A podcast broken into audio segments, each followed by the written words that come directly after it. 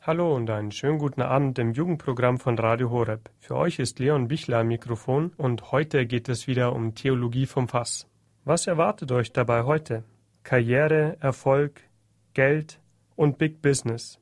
Heißen diese Begriffe automatisch auch heutzutage Geldgier, Habsucht oder Ego-Trip? Wie sieht eine speziell christliche Sicht auf diese Dinge aus?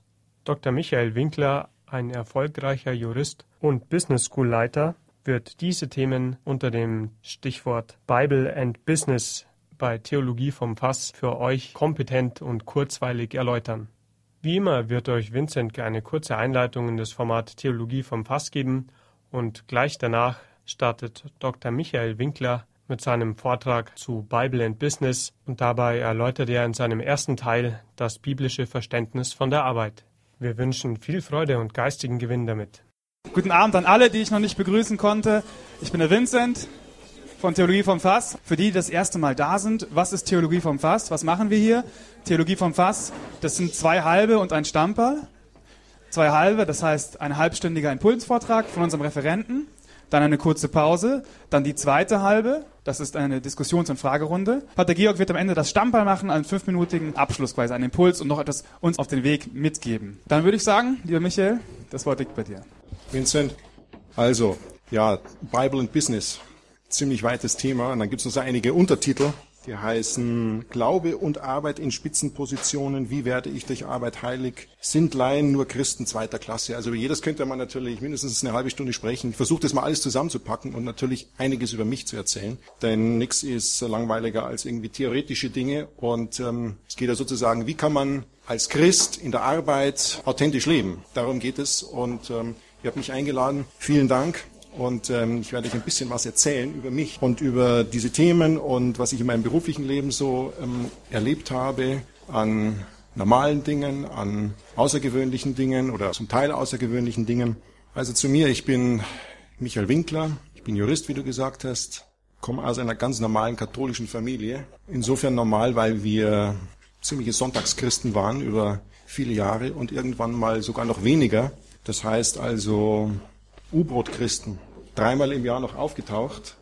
Ostern, Weihnachten, Pfingsten und das war's dann. Und das war so, als ich ja in der Pubertät fortfolgende war, da war das so. Also mit dem Katholischsein war nicht viel los, bis ich dann zum Glück auf einen Religionslehrer getroffen bin, der etwas außergewöhnlich war. Der war nämlich ursprünglich evangelisch gewesen, geheiratet, verheiratet, drei Kinder, dann konvertiert, katholisch geworden und Priester geworden und er hat gesagt, ähm, im Religionsunterricht, also bei mir erfahrt ihr, was katholisch ist. Und ob euch das interessiert oder nicht, ist mir egal. Und am Anfang war mir das egal und dann irgendwann mal nicht mehr, weil er authentisch war. Also er hat wirklich das rübergebracht, was katholisch ist. Und da hat bei mir sozusagen ein theoretischer Ansatz, ein, ein theoretischer Beginn dem Glauben ein, eingesetzt. Ich habe sozusagen den, den Glauben theoretisch hinterfragt und irgendwann habe ich gemerkt, ja, da muss man eigentlich was Praktisches tun. Also man kann ja nicht bloß bei der Theorie stehen bleiben, sondern man muss das in die Praxis umsetzen. Ja, und dann bin ich langsam wieder sozusagen zum Sonntagschristen geworden und dann irgendwann habe ich mir gedacht, naja, nur in die Messe gehen, das ist auch nichts, also muss man mal wieder beichten. Und das sozusagen war dann der Durchbruch, als ich wieder in die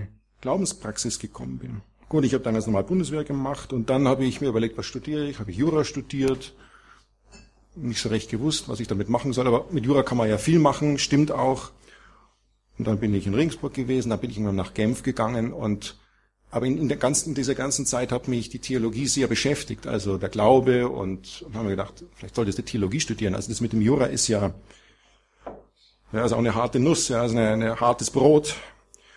Und ähm, war da also wirklich am Schwanken, besonders dann in meiner Genfer Zeit im Ausland. Da stellt man sich dann nochmal in, in Frage und bin aber zurückgekommen und habe dann relativ schnell, nachdem ich zurückkam, das Opus Dei kennengelernt und habe mir gedacht, oh, da gehe ich jetzt hin, da, da, das interessiert mich jetzt. Und ähm, habe dann relativ schnell erkannt, dass das mein Weg ist, dass das meine Berufung ist. Das war für mich eine Befreiung, weil ich habe, ähm, wie gesagt, ich bin in diesem Zwiespalt gestanden. Ja, wie gehe ich mit dem Jurastudium, aber auch mit meinen theologischen, glaubensmäßigen Interessen, wie gehe ich damit um? Und habe irgendwas in mir gespürt und ja, ähm, das war die Auflösung, das war die Befreiung für mich.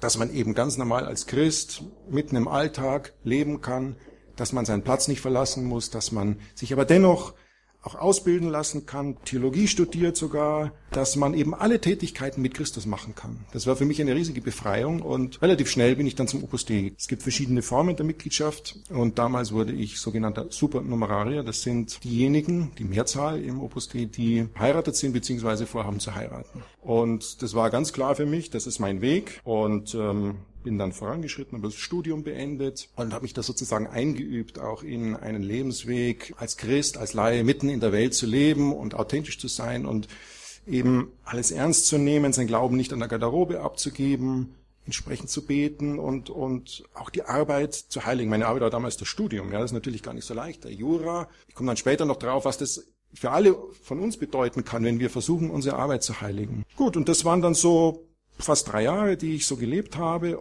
und irgendwann habe ich so zunehmend gemerkt, dass der Herr noch etwas mehr von mir will, nämlich es gibt im Opus Dei auch ähm, sogenannte Numerarier. Das sind diejenigen, die zölibatär leben, aber Laien sind. Und das sind auch diejenigen, die dann in den Häusern, in den Zentren des Opus Dei dann die Leitungs- und Bildungsaufgaben übernehmen. Und ja, der Herr hat mir gezeigt, deine Berufung ist eigentlich dieser Weg. Das war dann so eine Enttäuschung. Also vorher habe ich mich ein bisschen getäuscht, sozusagen in dem, was ich vielleicht tun sollte und was mein Weg sein könnte. Aber es war eine heilsame Enttäuschung. Ist mir dann auch nicht so leicht gefallen, natürlich, ja. Also war schon ein innerer Kampf. Ich glaube, jeder, der einen solchen Weg einschlägt, hm, klar, ähm, weiß, was er bekommt, aber auch weiß, was er ähm, zurücklässt. Aber so ist es eben. Wenn wir Christus nachfolgen wollen, dann müssen wir auch etwas zurücklassen und bekommen aber 100 zu 1. Wir brauchen also jede Menge dazu. Ich habe dann mein Referendariat als, als, als Jurist gemacht, bin nach USA gegangen, habe nebenbei promoviert und dann, ja, dann stand die Berufswahl an und haben mir gedacht, ja, schau mal, was sich so anbietet. War als Jurist erstmal tätig, dann später Einkaufsleiter, dann Leiter der gesamten Verwaltung und ähm, habe dann auch in dieser Zeit bin dann Leiter geworden, auch eines Zentrums des Opus Dei, nämlich für, für Studenten, für Jugendliche. Bin ich heute noch, aber mittlerweile schon sozusagen, gibt schon einige Jüngere, die sozusagen das tun.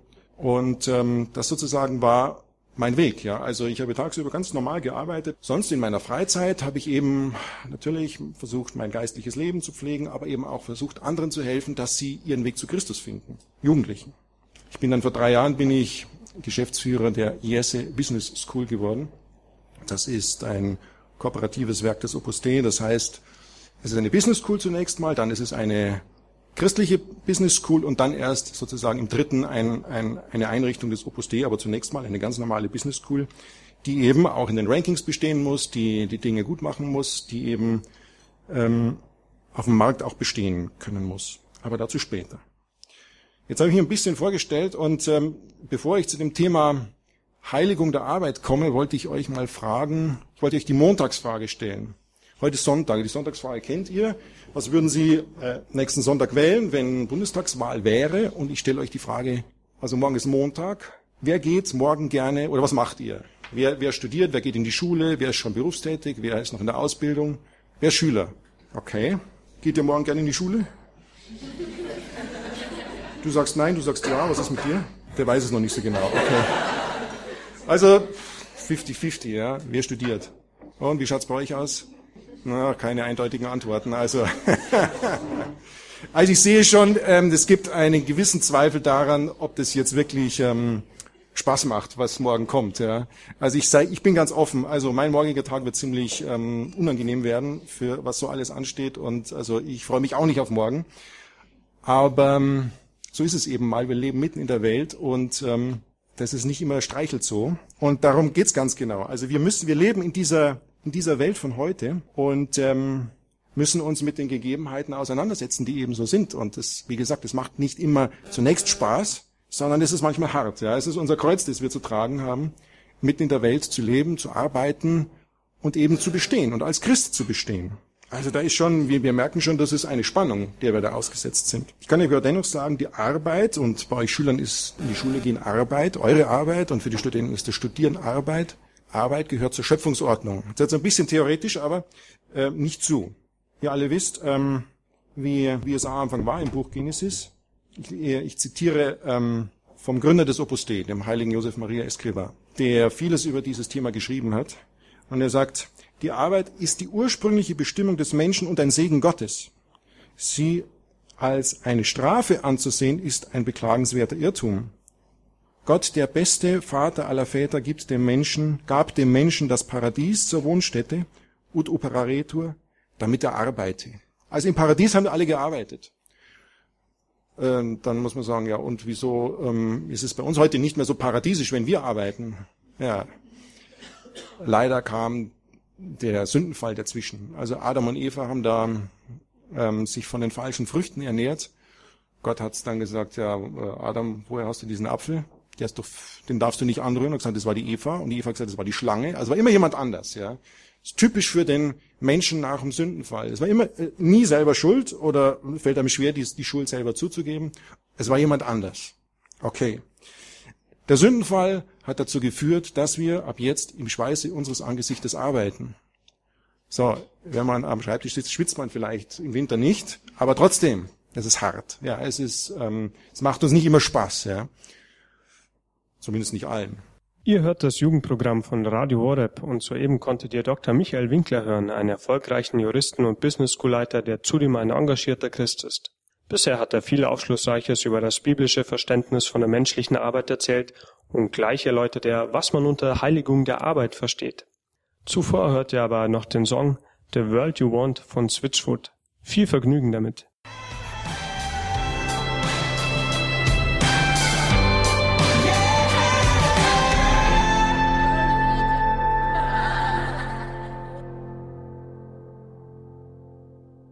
Switchfoot mit The World You Want. Ihr habt eingeschaltet ins Jugendprogramm von Radio Horeb und soeben konntet ihr Dr. Michael Winkler hören, einen engagierten Christen und erfolgreichen Juristen sowie Business School Leiter aus München. Bisher hat er viel Aufschlussreiches über das biblische Verständnis von der menschlichen Arbeit erzählt und jetzt gibt er christliche Impulse, um das eigene Business, also die eigene Arbeit, als Möglichkeit zu betrachten, sein Leben zu heiligen. Viel Spaß mit Dr. Michael Winkler bei Theologie vom Fass auf Radio Horeb zum Thema Heiligung der Arbeit, Bible and Big Business. Ich lese noch das, ich zitiere noch das eine oder andere, weil sagen wir mal, glaube ich, wichtig ist für uns, dass wir nicht so eine, mit einer Zweiteilung durchs Leben gehen. Also, am Sonntag bin ich Christ, dann gibt's noch ein paar andere Events, wo es Spaß macht, Theologie vom Fass, da sind wir unter uns.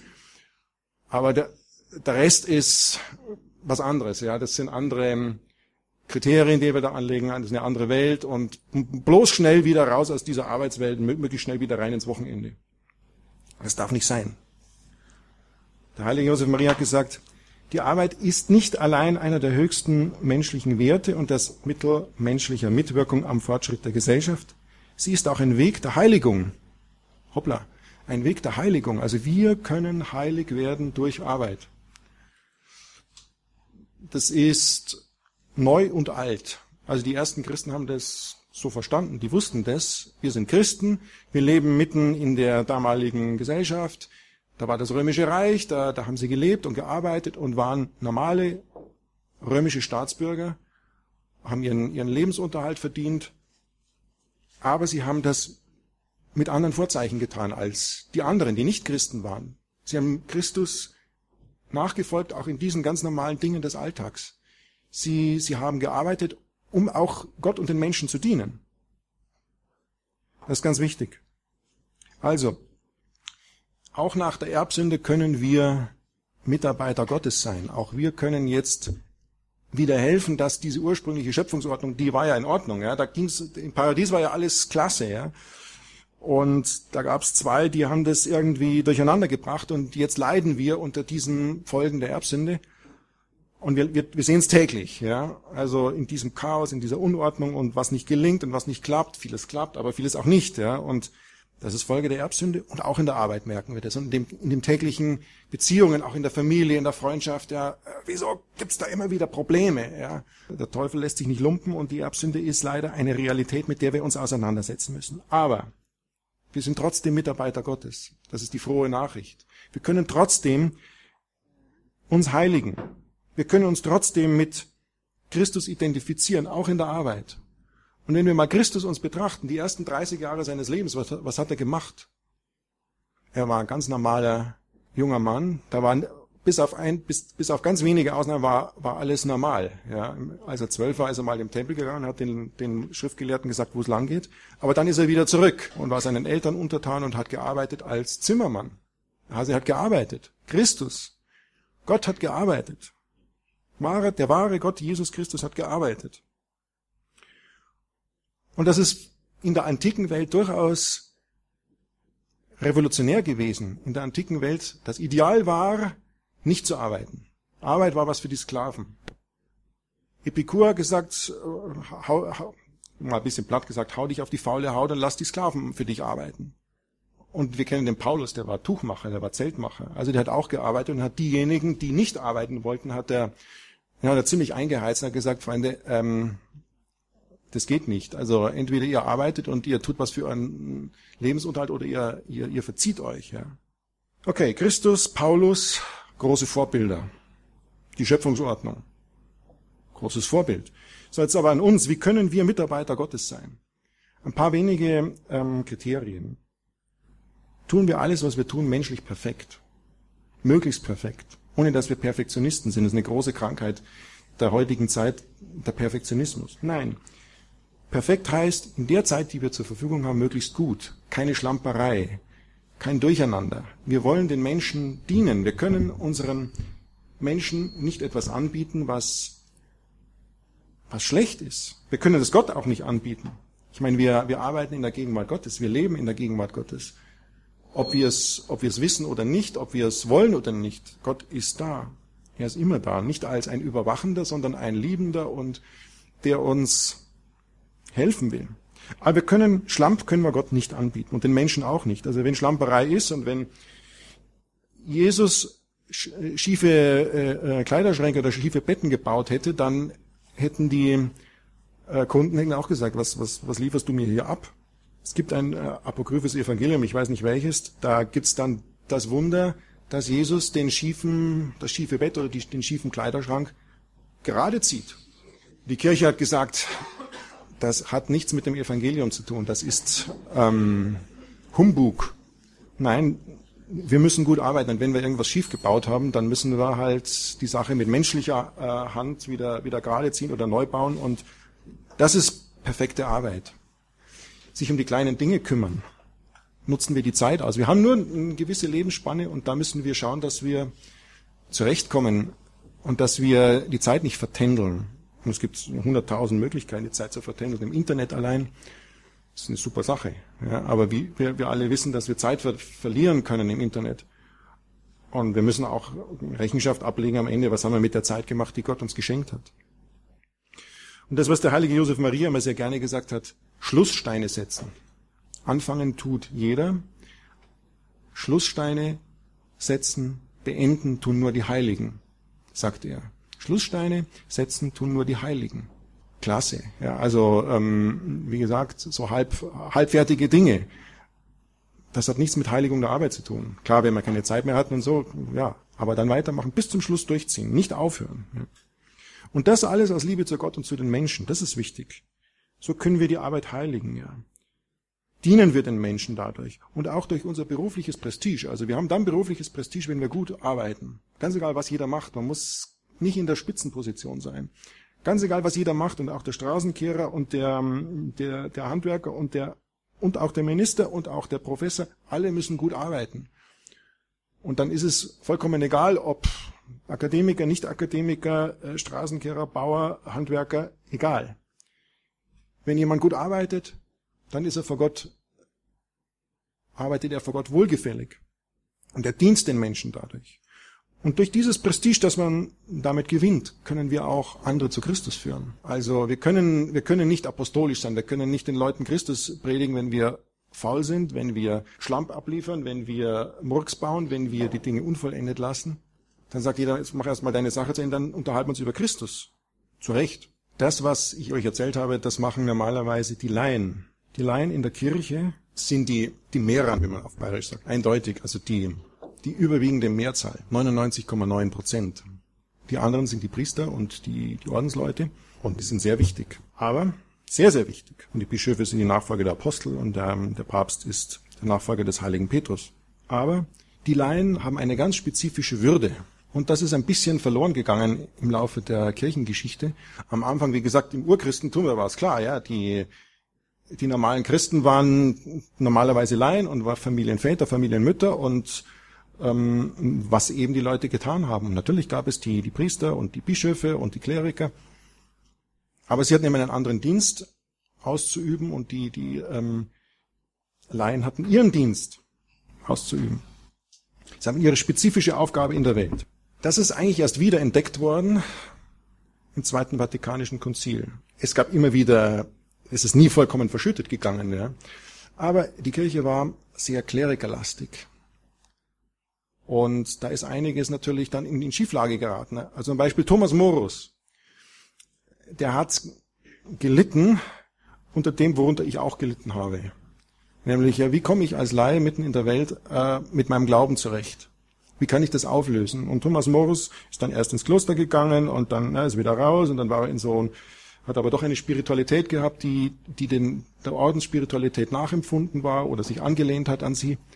Also er hat in seinem Leben diesen Widerspruch gespürt und er konnte ihn nicht wirklich auflösen. Der Gründer des Opus Dei hat gesagt, der Thomas Morus wäre Wer hätte es damals das Opus Dei schon gegeben? Der erste Supernumerarier gewesen. Er war ja verheiratet. Also ein ganz toller Mann, der Thomas Morus, aber er hatte eben dieses Problem. Was sagt das Zweite Vatikanische Konzil? In Lumen Gentium sagt es Folgendes. Sache der Laien ist es Kraft der ihnen eigenen Berufung in der Verwaltung und gottgemäßen Regelung der zeitlichen Dinge, das Reich Gottes zu suchen. Sie leben in der Welt, das heißt in all den einzelnen irdischen Aufgaben und Werken und der normalen Verhältnisse des Familien- und Gesellschaftslebens, aus denen ihre Existenz gleichsam zusammengewoben ist. Das ist ein Sauerteig in der Heiligung der Welt, heißt es dort. Also sie leben, die Laien leben dort, wo sie sind. Und die meisten sind verheiratet und die meisten leben in den Familien und die meisten leben, wo sie eben leben, wo auch ihr lebt. Wie gesagt, 99,9 Prozent. Und ihr müsst, wenn ihr in die Schule geht und wenn ihr irgendwas macht, dann müsst ihr natürlich auch die Eigengesetzlichkeit der Dinge respektieren. Also äh, Mathematik ist für alle gleich, für Katholiken und für Nicht-Katholiken. Ähm, Juristerei auch und Medizin auch. Der Körper ist bei Katholiken, bei Nicht-Katholiken dasselbe. Ja? Und insofern die Eigengesetzlichkeit gilt es zu wahren, aber wir legen in, in das, was wir, was wir tun, legen wir einen anderen Geist rein. Wir nehmen Christus mit. Wir nehmen Christus mit in den Arbeitsplatz, in die Vereine, in die Behörden, zu den Feierlichkeiten, zu den Festen, zum Sport, in die Wirtshäuser. Christus im Wirtshaus, ja. Wieso eigentlich nicht? Ja, Christus hat auch gefeiert und Christus war bei der Hochzeit von Kana. Also nehmen wir Christus in all das mit, was wir tun. Denn er war, hat auch mitten in der Welt gelebt, wir wissen es. Er war nicht nur der Prediger und nicht nur der, der die Eucharistie eingesetzt hat, sondern er hat eben auch all das geheiligt, was wir tun sollen. Ja. Und tun wir alles mit, dem, mit einem Glauben, mit einem tiefen Glauben, den wir natürlich auch bilden müssen. Und das, was ich schon sagte, also den Glauben nicht an der Garderobe abgeben, sondern eine tiefe Lebenseinheit finden, dass wir nicht sozusagen diese, diese, diese Zweiteilung haben. Ja, wie gesagt, da die, da die Welt und da der Glaube. Das darf nicht sein, sondern wir müssen Glaube und Welt müssen wir zusammenbringen, weil wir sind in der Welt. Wir müssen gar nicht in die Welt reingehen, wir sind ja schon da. Das heißt immer, ja, die Christen müssen in die Welt gehen. Ja, sorry, wir sind ja schon da. Äh, wenn wir rausgehen, dann sind wir Ordensleute, die vielleicht dann sich zurückziehen. Es gibt unterschiedliche Arten des Ordenslebens, aber es hat natürlich auch Einsiedler gegeben und gibt sie nach wie vor, die ganz bewusst aus der Welt rausgehen und die Welt von außen heiligen. Aber wir sind mitten in der Welt, wir müssen die Welt von innen heiligen. Und wir Laien kommen in Milieus, wo Kleriker nicht hinkommen. Also wir müssen versuchen, den scheinbaren Gegensatz zwischen Evangelium und dem eigenen Leben zu überwinden. Das war Dr. Michael Winkler, ein engagierter Christ, erfolgreicher Jurist und zudem ein Business School Leiter aus München. Und er hat uns bisher sehr interessante Aspekte zur Heiligung der Arbeit und zu einer biblischen Sicht auf die menschliche Arbeit vermittelt. Schaltet auch nächste Woche wieder ein bei Mittendrin um 19.45 Uhr und hört dann den zweiten Teil von Theologie vom Fass mit Dr. Winkler. Dieser wird wieder unter dem Motto stehen Bible and Business und dann wird es ganz besonders spannend.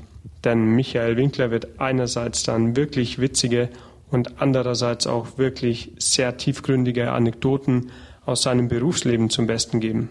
Auch diverse Fragen wird er beantworten, wie etwa, wie man herausfinden kann, in welcher Arbeit Gott einen haben will. Für heute kommt mittendrin zum Ende und wenn ihr die Sendung nochmal hören wollt, laden wir herzlich dazu ein, unter horeb.org den Podcast im Jugendbereich herunterzuladen oder die Sendung bei unserem CD-Dienst kostenfrei zu bestellen.